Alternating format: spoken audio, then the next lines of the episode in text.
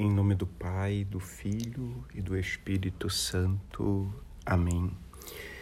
Deus da liberdade, que preparas teus caminhos subvertendo os nossos, Deus da esperança na desolação e de desolação na falsa esperança, dá-nos a graça de deixar-nos subverter por ti para viver em profundidade a santa inquietação que abre o coração e a vida ao advento de teu Filho, nosso Salvador. Sede sóbrios e vigiai. Vosso adversário, demônio, anda ao redor de vós como o leão que ruge, buscando a quem devorar. 1 Pedro 5, 8. O Papa Francisco, em uma entrevista concedida ao padre Fernando Prado, publicada com o título A Força da Vocação, faz uma afirmação impactante.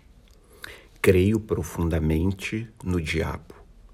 Não somente creio que existe, sinto-o muito vivo creio que ele se sente mais à vontade onde há ignorância.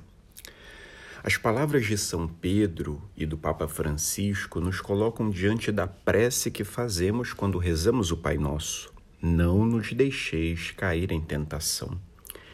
Diante dessa petição, não podemos nos esquecer do que diz São Tiago. Ninguém, quando for tentado, diga: é Deus quem me tenta Deus é inacessível ao mal e não tenta a ninguém. Tiago 1,13. De fato, no primeiro domingo da quaresma, somos confrontados com a narrativa dos sinóticos que nos apresenta o Senhor Jesus que é tentado pelo demônio no deserto. Se até ele foi tentado, o que diremos sobre nós? Contudo, como ele, também nós podemos sair vitoriosos. Por isso pedimos o auxílio do Pai do céu. O Catecismo, no parágrafo 2846, nos recorda que esse pedido do Pai Nosso está vinculado ao anterior, tendo em vista que o pecado é fruto do consentimento na tentação.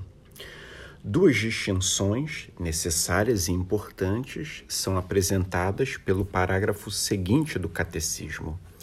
Auxiliados pelo Espírito, precisamos discernir que a provação é algo necessário para o crescimento do homem interior. Lucas 8, 13 seguintes. Enquanto a tentação nos leva ao pecado e à morte. Tiago 1, 14 seguinte. Outra distinção importante é entre ser tentado e consentir na tentação.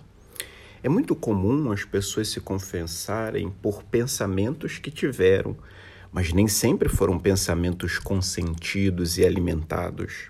Além disso, precisamos nos lembrar que esse pedido não nos exime de fazermos nossa parte, nos empenharmos o Catecismo, número 2848, enfatiza que o que desejamos deve envolver uma decisão do coração. Quando buscamos o auxílio de Deus, nos abrindo ao Espírito, podemos ter a certeza de que não nos faltarão os meios para suportar e sair da tentação. 1 Coríntios 10, 13. Auxiliados pelo Espírito, nos manteremos vigilantes e orantes. E só assim, na oração, podemos enfrentar esse combate e alcançar a vitória. Na sua catequese sobre essa petição, em 1 de maio de 2019, o Papa Francisco nos lembra que algumas versões, que em algumas versões nós rezamos, não nos abandones à tentação. Ele nos lembra que o Pai além de não nos tentar, permanece sempre conosco e, como Pai, sempre nos perdoa e não pode nos abandonar. Recordando a agonia de Jesus, o Papa reforça que o Pai nos assiste, como fez com seu filho. Na agonia, Deus espera que não o abandonemos, mas muitas vezes, como os apóstolos, nós dormimos. Deus continua vigiando.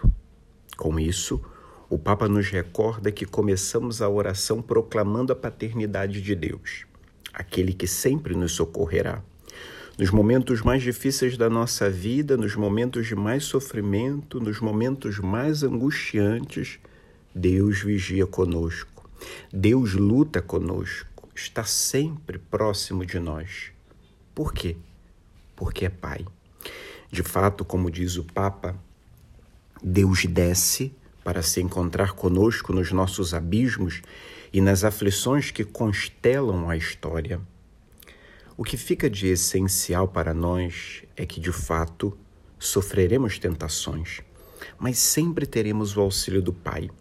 Com isso, cabe a nós cuidarmos para não nos colocarmos em ocasiões de tentações, de pecado, buscarmos sempre o auxílio da graça de Deus e todos os meios relacionados a ela permanecermos vigilantes em oração e abertos à ação da graça. Concluamos nossa reflexão com a oração do Papa Francisco. Ó Deus, afasta de nós o tempo da provação e da tentação. Mas quando chegar para nós este tempo, Pai nosso, mostra-nos que não estamos sozinhos. Tu és o Pai mostra-nos que Cristo já carregou sobre si também o peso daquela cruz.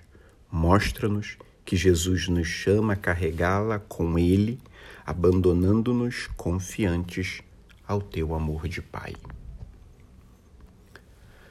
Ajudai, ó Mãe, a nossa fé, abri o nosso ouvido à palavra para reconhecermos a voz de Deus e a sua chamada Despertai em nós o desejo de seguir os seus passos, saindo da nossa terra e acolhendo a sua promessa. Ajudai-nos a deixar-nos tocar pelo seu amor, para podermos tocá-lo com a fé. Ajudai-nos a confiar-nos plenamente a Ele, a crer no seu amor, sobretudo nos momentos de tribulação e cruz, quando a nossa fé é chamada a amadurecer. Semeai na nossa fé a alegria do ressuscitado. Recordai-nos que quem crê nunca está sozinho. Ensinai-nos a ver com os olhos de Jesus, para que ele seja luz no nosso caminho e que esta luz da fé cresça sempre em nós, até chegar aquele dia sem ocaso, que é o próprio Cristo, vosso Filho, nosso Senhor. Glória ao Pai e ao Filho e ao Espírito Santo como era no princípio, agora e sempre. Amém. São Gregório Magno, rogai por nós. Em nome do Pai, do Filho e do Espírito Santo. Amém.